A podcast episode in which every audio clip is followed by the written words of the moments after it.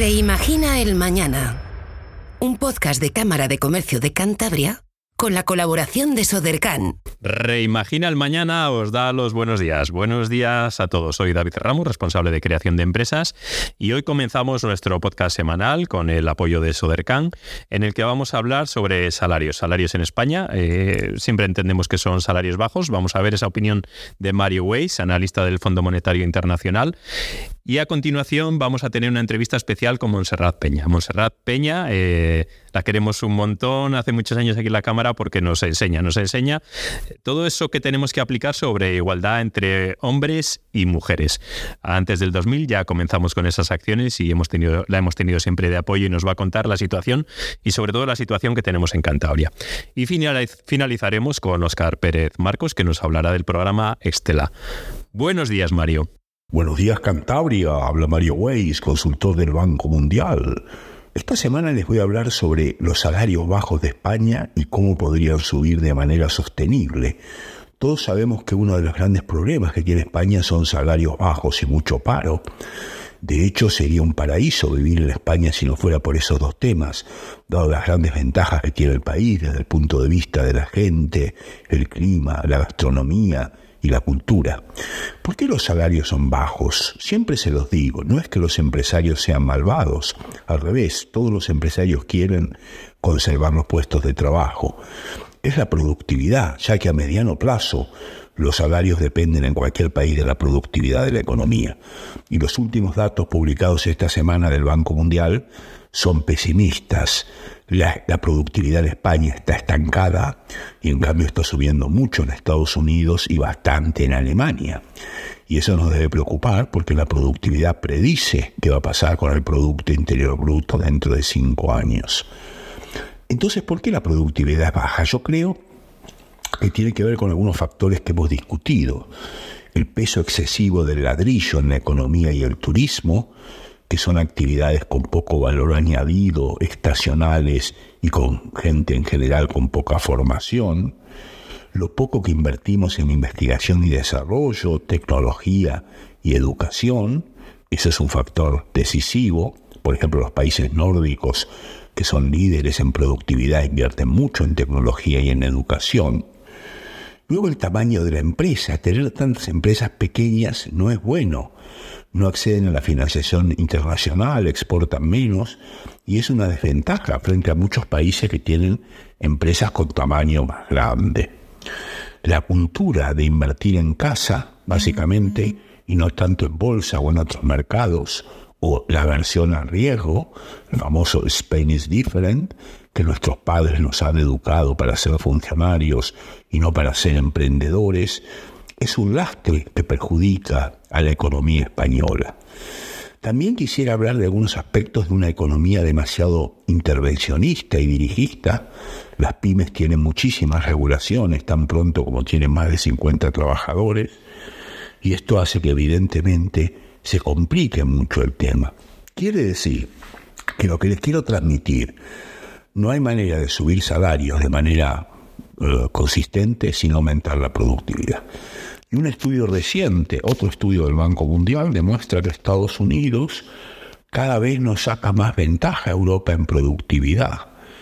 Y ahí factores importantes es la cultura del riesgo, lo mucho que gastan en inversión y tecnología.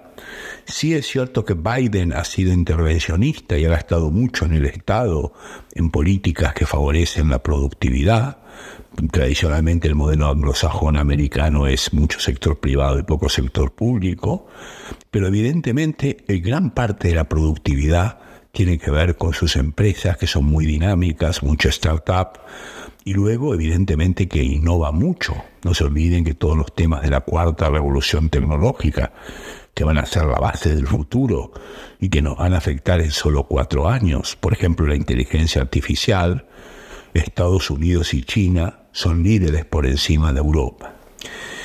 deberíamos aprovechar estos fondos Next Generation, que yo creo que no están siendo utilizados de manera correcta, para incentivar mucho la innovación en las pymes, poniendo muchos recursos en su digitalización, en que realmente usen la inteligencia artificial para aumentar productividad, y en la robótica. Esa es la única manera que tiene España, me parece, de subir salarios. Y todos queremos que suban los salarios, pero de manera consistente. Por otro lado, como la cuarta revolución tecnológica y la inteligencia artificial sí van a provocar aumentos de productividad en general, ya que las empresas van a producir más con menos costes, este es un factor que va a jugar a favor. Pero España debe aprovechar los fondos europeos Next Generation para poder evidentemente crecer. Y este crecimiento que hemos tenido superior a Europa en los últimos dos años va a desaparecer si no logramos evidentemente aumentar la productividad. Por eso les digo, todos queremos que España tenga salarios más altos, pero la única manera es influir en estos factores que lo hacen sostenible a mediano plazo. Les mando un saludo afectuoso.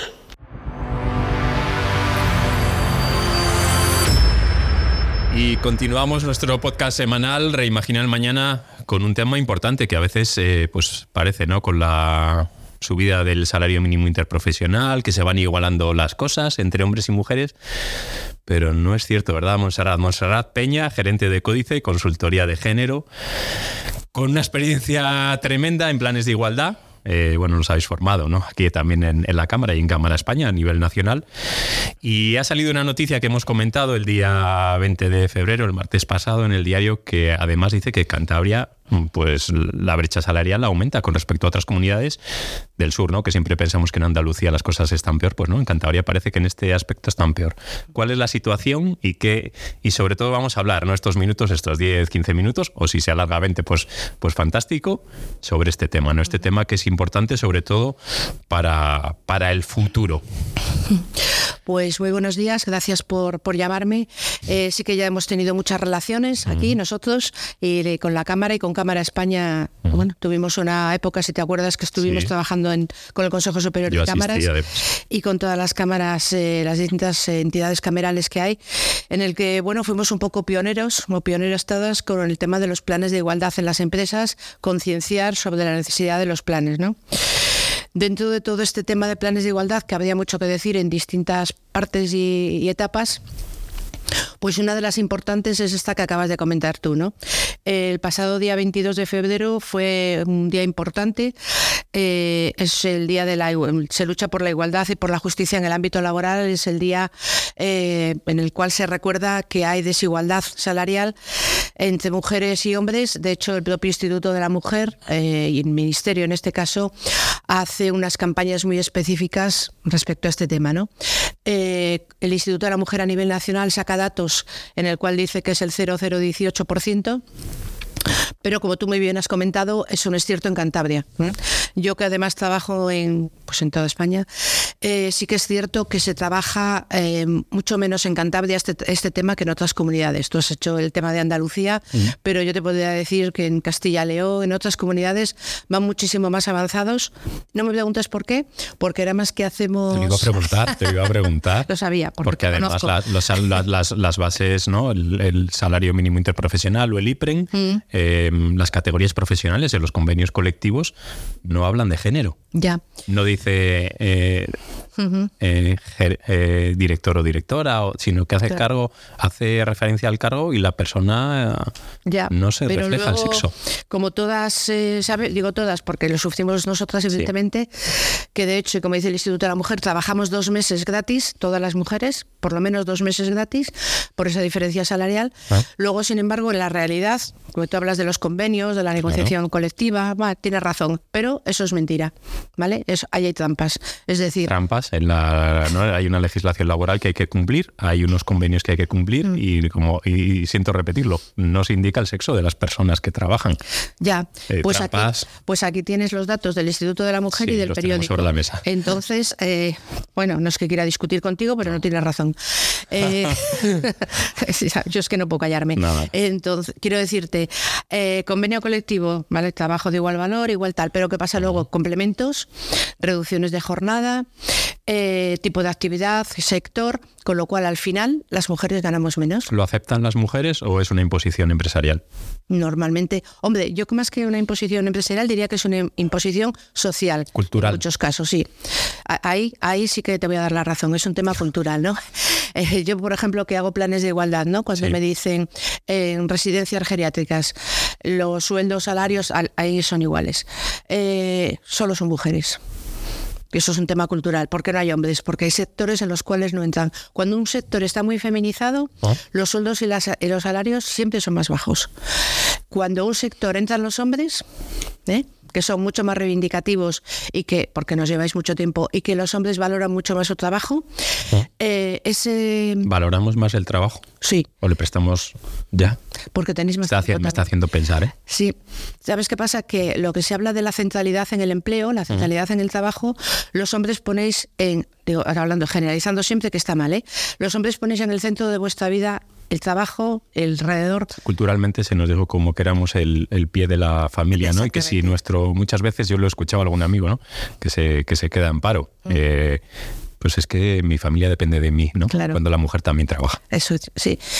Y luego ya si ya gana más, ya ni te quiero contar los conflictos de la familia, pero por no desviarnos, sí, eso es otra también, por no desviarnos, el, vosotros ponéis la centralidad en el trabajo y luego alrededor todo lo demás, y nosotras culturalmente ponemos la centralidad en la familia y luego todo lo demás. Con lo cual ya ahí se hace una valoración, es decir, las mujeres valoramos mucho más eh, la familia, los hijos, el entorno. No solo lo valoramos, sino que social y culturalmente, como tú has dicho, eh, somos cuidadoras. Entonces ahí, ahí nos encontramos, eh, ahí encontramos esa diferencia.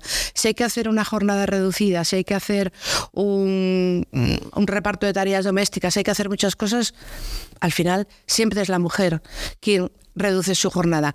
¿Qué pasa con esa reducción de jornada? Que luego al final influye en muchas cosas, por ejemplo en la jubilación o por ejemplo en la brecha.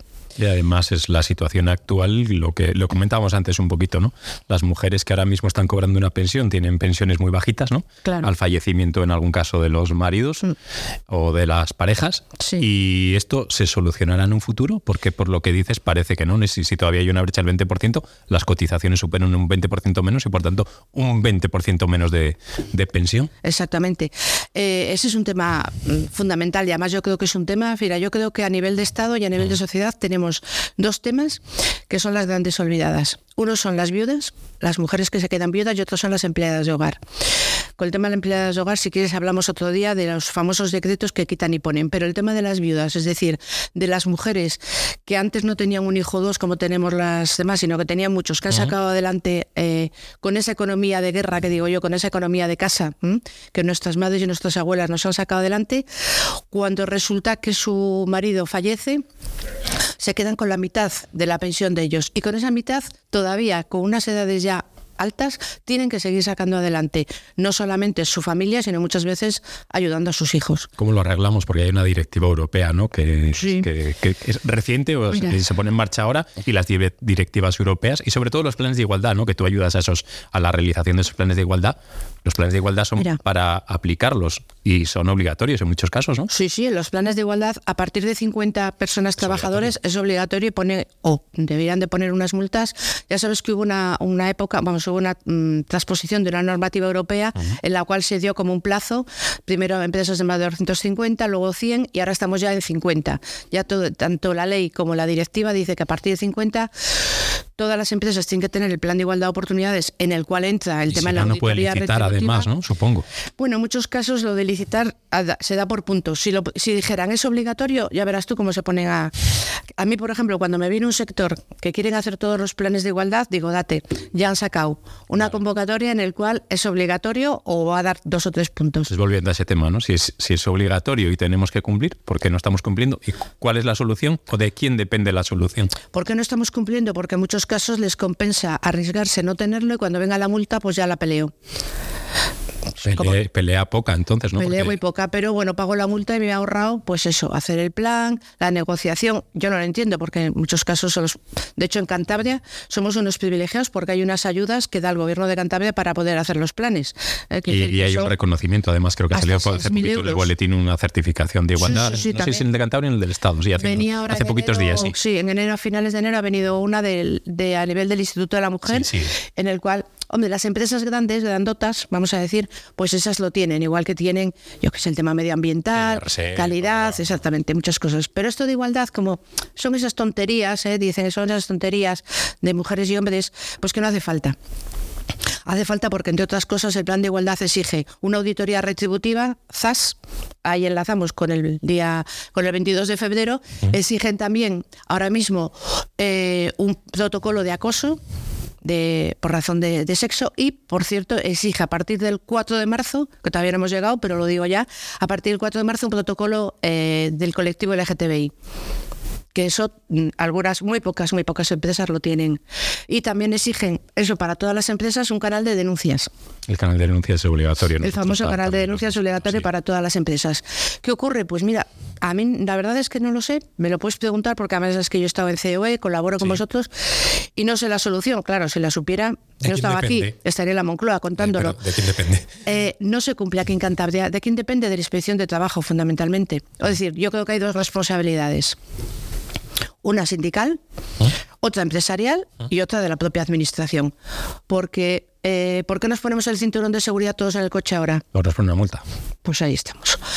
bueno, no, no porque, porque pita el coche. Porque pita el coche. Eh, si no, por no aguantar el pitido. Nos ponen la multa y poco a poco nos hemos ido concienciando de que es mejor. Porque tú igual no te lo pones, pero a tus hijos seguro que sí. Entonces, ha sido un tema que poco a poco hemos entrado, ¿no? Yo no digo que tengan que poner multas para todo, pero la verdad es que si no, vamos de un lentito, vamos de un lentito tremendo.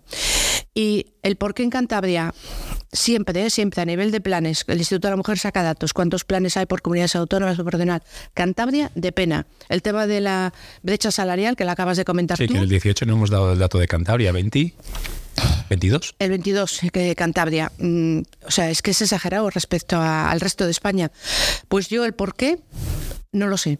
¿Qué podemos hacer para solucionarlo? En una entrevista que tuvimos en el podcast semanal con Durán y Lleida, le dimos las gracias por, por, bueno, por la información y por... No, no, ¿Qué hay que hacer? Nos decía, ¿no? Que gracias por hacer. ¿Qué tenemos que hacer? ¿Qué, podemos hacer nosotros, ¿no? Que vivimos en Cantabria. Mm. Las instituciones, las personas más que las instituciones, porque entiendo que dentro de las empresas también tenemos nuestra responsabilidad, aunque no seamos directivos de la empresa, ¿no? Hombre, bueno, la Cámara tiene una responsabilidad, en este caso social. La COE también tiene esa responsabilidad, como te decía antes, los, el sindicato, los sindicatos también. Y luego yo creo que la administración debiera de tomar cartas en este asunto. La administración, no digo solo poniendo multas, sino también estando con la propia Dirección General de la Mujer, es decir, en este caso, eh, pues dando desde premios hasta reconocimientos, haciendo un seguimiento mayor, es decir, tampoco vamos a inventar nada. Hay comunidades autónomas que van muy por delante de nosotros en este tema. Andalucía, que tú comentabas antes, Andalucía se puso las pilas y lleva ya como seis años con unos programas, pues en este caso de ayudas, de animación a, esto, hacer estudios en las... Es decir, hoy luego que de alguna forma también las empresas o las entidades que se involucran, pues que viene un cierto reconocimiento, aunque solo sea que te publiquen en el BOE o en el sí, el certificado que sale, que saquen en el boletín, que oye, que si has cumplido, pues te voy a certificar. Eso es. O luego que a nivel de ayudas, eh, Europa cada vez lo está pidiendo más, que a nivel de ayudas eh, se te tenga en cuenta, es decir, entre una empresa que no tiene plan de igualdad y en consecuencia está luchando con brecha cero a una empresa que tal, es decir, en todos los contratos de la administración, eh, en todos los trabajos que hace una determinada empresa o entidad, ahí se dieran puntos o se, o incluso se excluyera, como hacen algunas comunidades autónomas. Bueno, en, en Andalucía la, todo lo relacionado con mujer y con igualdad, las empresas que se presentan como yo, como consultora, si no tienes plan de igualdad, quedas fuera. Pues ya ves, ya ves tú cómo se han puesto las pilas. Pero que es normal, quiero decir, es como si tú eh, vas, a trabajar con alguien de calidad y no tienes tu calidad. Hombre, mm, ¿de qué estamos hablando? ¿Sabes? Un poco en esa línea. Entonces yo creo que ahí sería muy importante. Mira, hablando un poco de esta misma línea, a partir ya de desde el año pasado, los ayuntamientos que quieran concursar o que quieran ir a proyectos o a iniciativas europeas, ¿Ah? los ayuntamientos tienen que tener plan de igualdad. ¿Qué pasa? ¿Lo tenían? No. Vale. claro. Mm, ¿Por qué? Pues porque ahora Europa dice, este ayuntamiento quiere esta ayuda, quiere no sé qué, hace el plan de igualdad. ¿Por qué? Pues porque igual que te dice, haz eh, un plan de medioambiental, ¿no? O un tema. Bueno, pues es decir. que hay, ayudas para los ayuntamientos para realizar actividades de medioambientales, ¿no? por ejemplo, claro, claro, ese tipo de certificaciones. Entonces a mí me parece normal que Europa diga, ¿quieres eh, acceder a mis ayudas? Si yo estoy luchando, eh, hablando de la transposición de la directiva esta, que es la 23 barra 970 del Parlamento Europeo, este me lo he apuntado, por si no, no me lo sé, y del Consejo de, de Europa del 10 de mayo del 23, aquí se refuerza el tema de la aplicación del trabajo de igual valor, ¿vale? Entonces, si esta normativa ya se va a hacer la transposición a, España y Europa, que es la que ha hecho esto, ah. tú te quieres presentar a un programa europeo, pues hombre, mm, pues tenlo. Es decir, claro, que menos que pedírtelo, ¿no? Entonces, ¿qué ocurre? Pues que los ayuntamientos ahora mismo se están poniendo todas las pilas. ¿Porque creen mucho en la igualdad? ¿O porque les gusta mucho la igualdad? No sino porque si no se queda sin ayudas. Bueno, algunos igual sí, no, tampoco voy a ser tan mala. Eh, quiero decir, igual algunos sí que se lo creen y algunos han intentado, pero en general, ¿por qué? Porque es un requisito. Es, para mí es la única, la única fórmula que tú me preguntabas de cómo se puede hacer esto. Para mí es la única fórmula. Y Monse, tenemos ejemplos ¿no? de sentencias y de sentencias muy relevantes, ¿no? En pequeña empresa, ¿verdad? Bueno, pues la verdad es que yo he traído, ya sabes que algunas cosas me las tengo que traer apuntadas porque se me va mucho en la cabeza con tanta ley y tanta normativa. Me he traído la sentencia del Hospital Gregorio Barañón de Madrid, que es la sentencia 145-91 del 1 de julio, que el sector sanitario que hemos hablado que es eh, eh, mayoritariamente femenino femenino pues ahí ves tú cómo tenía yo razón mm. este este caso del Gregorio Marañón es considerada el principal caso de sentencia constitucional de discriminación sexista indirecta asociada a la aplicación de la doctrina del trabajo de igual valor el cual, eh, esta sentencia ha sido la base para la reforma, en este caso, del artículo 28 del Estatuto de los Trabajadores. Es decir, aquí se dice que eh, las limpiadoras del Hospital Provincial de Madrid, Gregorio Marañón, mm. denunciaron discriminación laboral porque sufrían, que sufrían respecto a la categoría de peones ocupada por el sector mayoritariamente masculino, que reciben una retribución mejor los peones realizando trabajos de igual valor.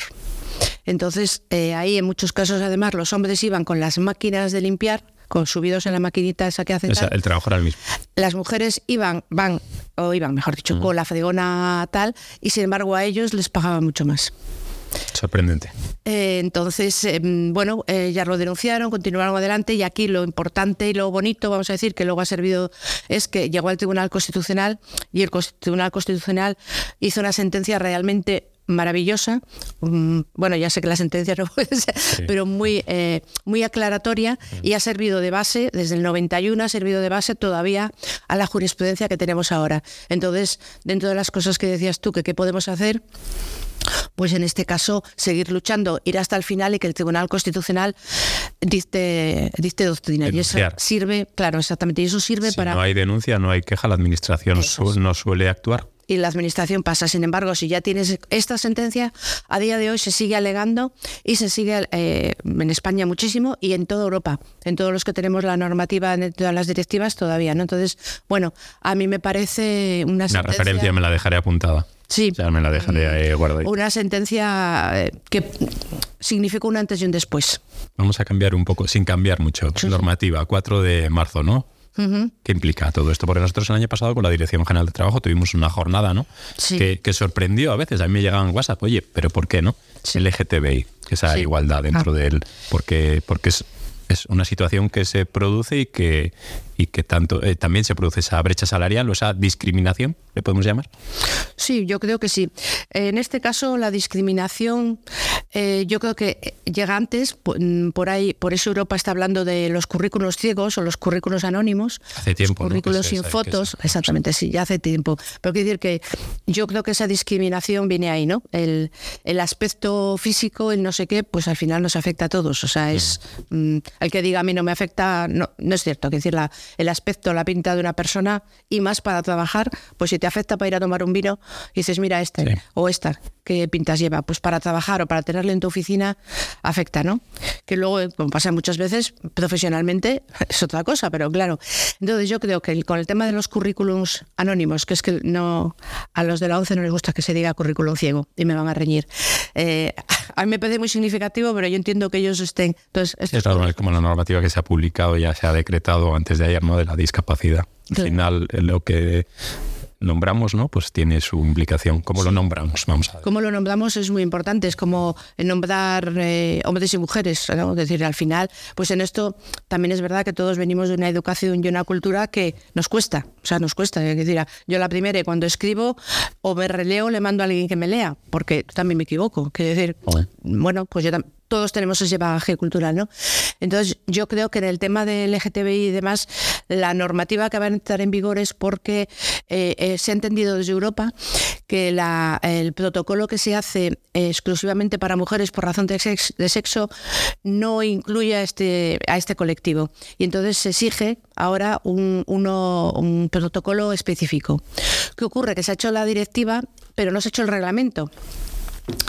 Entonces volvemos a estar otra vez igual, igual que pasó con la ley de igualdad, ¿no? Se hace la ley, se dice, pero hasta que no se desarrollan los dos reglamentos que desarrolla la ley de planes, pues es que... Normalmente estamos con los reglamentos, o sea, factura electrónica, eh, etcétera. Sí, está, la ley existe, pero no hay reglamento. ¿Cómo lo aplicamos? ¿no? Los propios técnicos de la administración pública y las empresas dicen, sí, sí, está todo es muy bonito, ¿no? Es un marco general, pero ¿cómo lo aplico? Ahí está. ¿Lo aplico como me da la gana? No. Ese es el problema. De hecho, venía yo antes leyendo en España creo que viene ahora, ah. venía publicado, que, se, que mm, veían que era un problema o que se podía ser un problema el desarrollo, porque claro, si no cada uno va a hacer, a mí ya me lo han pedido algunas empresas, algunas entidades, ¿cómo hacemos esto? Y, claro, hay que hacerlo lo más parecido similar al otro al de eh, discriminación por razón de sexo mm. pero tampoco es eso porque la directiva marca otras pautas y entonces bueno pues se puede hacer algo como digo yo siempre a, con buena voluntad pero las leyes no hay que hacerlas así, o las normativas, hay que hacerlas en su desarrollo normativo como debe ser, ¿no? Entonces, ¿qué ocurre? Bueno, pues que está ahí bastante todavía en el aire. Y claro, entra en vigor... Eh, es interpretable como toda la normativa da problemas. Yo, tú interpretas y yo interpreto. Justo, ese es el problema. Entonces, mientras no se saque o no se publique el reglamento... ¿Para cuándo? Para... Uy, pues esto vas a la Moncloa, te pones allí con el micro y lo preguntas. Ya tenemos dos, ya tenemos dos preguntas pues para ir a la Moncloa. Te vas a pasar el día allí. ¿Nos vamos? no, no, yo no, vete tú y preguntas, porque a mí no me hacen ni caso. porque yo, yo pregunto al Instituto de la Mujer, que al final el Instituto de la Mujer es la referencia, que además es una mm, buenísima referencia para, para todo este tema. Ah. Hace unas campañas. Nosotros tenemos convenio con el Instituto para el desarrollo del programa PAEN y nos exigen que la persona que desarrolla las acciones de esa labor técnica tenga la formación en igualdad, por supuesto. Claro, claro. Y antes de eso, eh, tuviste ese programa Nova, Nova y Innova, eh, a finales de los, años 80, que las cámaras fueron pioneras en ese programa, si estoy hablando de ayer. Eh, Pablo no lo ha conocido, es nuestro técnico, ah, Pablo Fernández está aquí como todos los días. Pues esos, esos, ese programa fue también una especie de, bueno, de, copia o una experiencia que se hizo en España, eh, copia de un programa noruego que se hizo, que fue un éxito de apoyo a las mujeres emprendedoras, que era Nova en aquellos momentos. Eh, incluso se hicieron publicaciones. El Now. El Now, el programa Now. Eh, yo tengo todavía por ahí cosas del Now. y el Now. Unos archivos todavía ahí, es el, el, predecesor ¿eh? al Paint. Todo en papel. Todo en papel. todo en papel. Pero todas esas carpetas y esa documentación que lo hizo el Instituto de la Mujer, luego es la base de lo que de lo que hay ahora. O sea, el Paint y todo. Sí, sí, el Now. Sí, sí, todo. lo que, el Paint, todo lo que se hace ahora. Eh, además, me acuerdo que empezó cámara aquí, Cantabria, Santander empezaste y luego con el tiempo lo hizo Torre Vega y se hizo, bueno, y en toda España al final yo creo que se implantó prácticamente. Sí, están las 80 cámaras está funcionando. Sí, sí. Pues ese fue un programa súper pionero y con unos resultados que, bueno, que ahí están todavía, ¿no? O sea que, entonces, como tú tienes esa relación, pues... no, pero lo que decía es que eso lo hizo el Instituto de la Mujer, que luego ha sido referencia no solo en eso, en, cualquier país de Iberoamérica, quiero decir, en Chile, en Argentina, el Instituto de la Mujer es, referencia total. Y son quienes están haciendo todo este trabajo, volviendo al tema de brecha y al tema de planes de igualdad, aunque yo creo que en los últimos años igual el instituto perdió un poco de fuerza, yo creo que ahora va a volver a, resurgir. Y yo creo que sigue siendo un instrumento, bueno, pues fantástico, muy pionero eh, muy en relación con, otros con programas europeos en los cuales se ve, vale, cómo se ha puesto en marcha esta directiva, qué problemas eh, se han encontrado, cómo lo hacemos. Un poco, bueno, pues el, el now que estamos hablando, los que tenemos unos años y estaba aquí Ana. Ana, gente buenísima. Estaba Mar también, ¿me Mm, acuerdo? Mar Cervera. Mar Cervera, Ana, sí, sí, Ana Pescador, eh, con estos programas que nos volvieron locos a- locas a todas, pero sí, sí, se hicieron encuentros sectoriales de mujeres que ahora cuando se hace uno sale en la televisión Sí, y digo, mm, vamos, yo me acuerdo en el ochenta y tantos, a finales de los 80, hacer uno en Asturias de un, de un montón de mujeres, que aquello fue, vamos, un escándalo. Mm. ¿eh? Bueno, pues, pues se hizo, se hizo. Hola. Bien, eh, de respecto al tema este... Sí, estábamos con el tema Sí. LGTBI. Yo solamente por el tema LGTBI y con...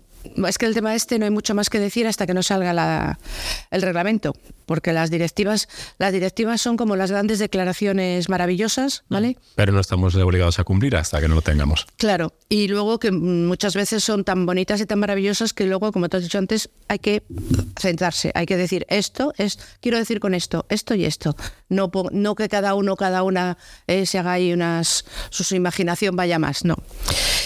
Vamos a ver entonces si durante estos próximos años mejoramos, ¿no? Porque Cantabria, como decíamos al principio, tras, tras esa noticia ¿no? que se publica justo este martes, pues eh, no, no parece que estamos cumpliendo. La brecha, esa brecha cero, mm, la tenemos bastante lejana.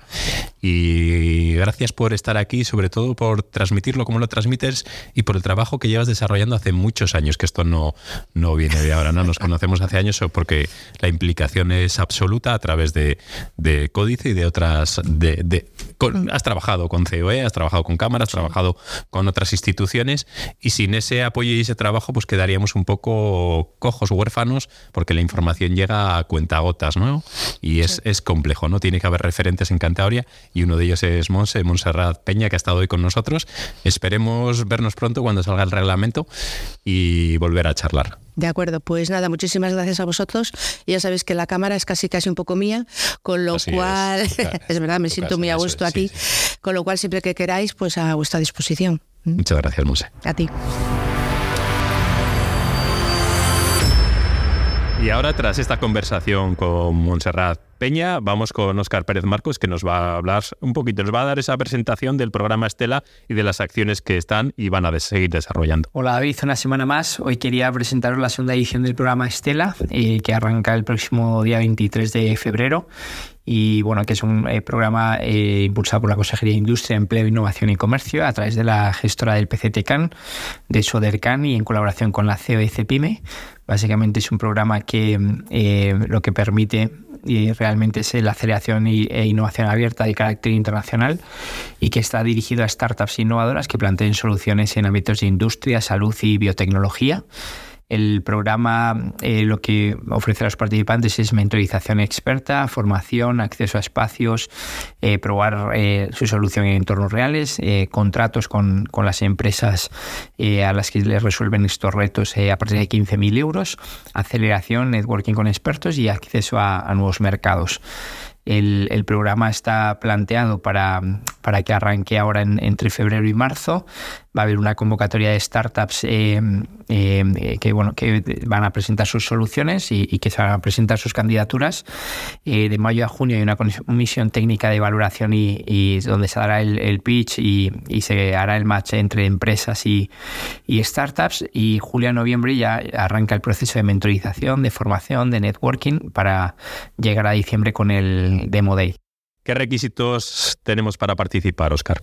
Bueno, pues está abierto a cualquier startup nacional e internacional que tenga ocho años de vida o menos, eh, también un- que tenga un alto potencial innovador y tecnológico. Estamos hablando de tecnología 4.0, factorías de futuro, robotización, digitalización, eh, Internet de las cosas, fabricación avanzada, automatización, inteligencia artificial, big data, comunicación por satélite o radiofrecuencia, sostenibilidad energética, eh, transición industrial y descarbonización. Eh, también es necesario que tenga un producto mínimo viable eh, o una distancia al mercado inferior a un año y, por supuesto, estar al corriente en, pagos y obligaciones eh, tributarias. ¿Nos puedes dar algún ejemplo de empresas y retos que se están planteando? Bueno, pues eh, la convocatoria del año pasado ya cerrada eh, se presentan retos como el seguimiento y trazabilidad de materiales dentro del astillero, eh, lo presenta Stander, también Dinasol, un reto de reducción de costes energéticos en la producción de caucho, sintético, reduciendo la huella de carbono. Está Valdecilla, la Fundación del Instituto Investigación Marques de Valdecilla, con un reto de una plataforma de emprendimiento corporativo en salud o el modelo de predicción del absentismo por incapacidad temporal de la mutua montañesa. Entre esas eh, habrá 21 empresas que estén eh, poniendo encima de la mesa estos retos para que puedan eh, crear estas soluciones de innovación abierta con las startups. Así que nada, todos bienvenidos el próximo 23 a la presentación y animaros a aplicar esta convocatoria. Muchas gracias Oscar y muchas gracias a todos por escucharnos. Seguimos peleando por la igualdad, luchando por la igualdad. Hemos hablado con Montserrat Peña. La tendremos en unos días para hablar de otros temas importantes relacionados con la igualdad de género. Hemos tenido esa información sobre, los salarios en España, que, son bajos, ¿vale? Mario ha certificado esa situación que todos entendemos que, existe. Y hemos tenido anticipo del programa Extela, que retomaremos en unos días junto con Sodercan. Muchas gracias por escucharnos y os seguimos animando a participar en nuestro podcast semanal escribiendo a podcast.camaracantabria.com. Gracias a Sodercan, quien lo hace posible. Un saludo. Reimagina el Mañana. Un podcast de Cámara de Comercio de Cantabria con la colaboración de Sodercan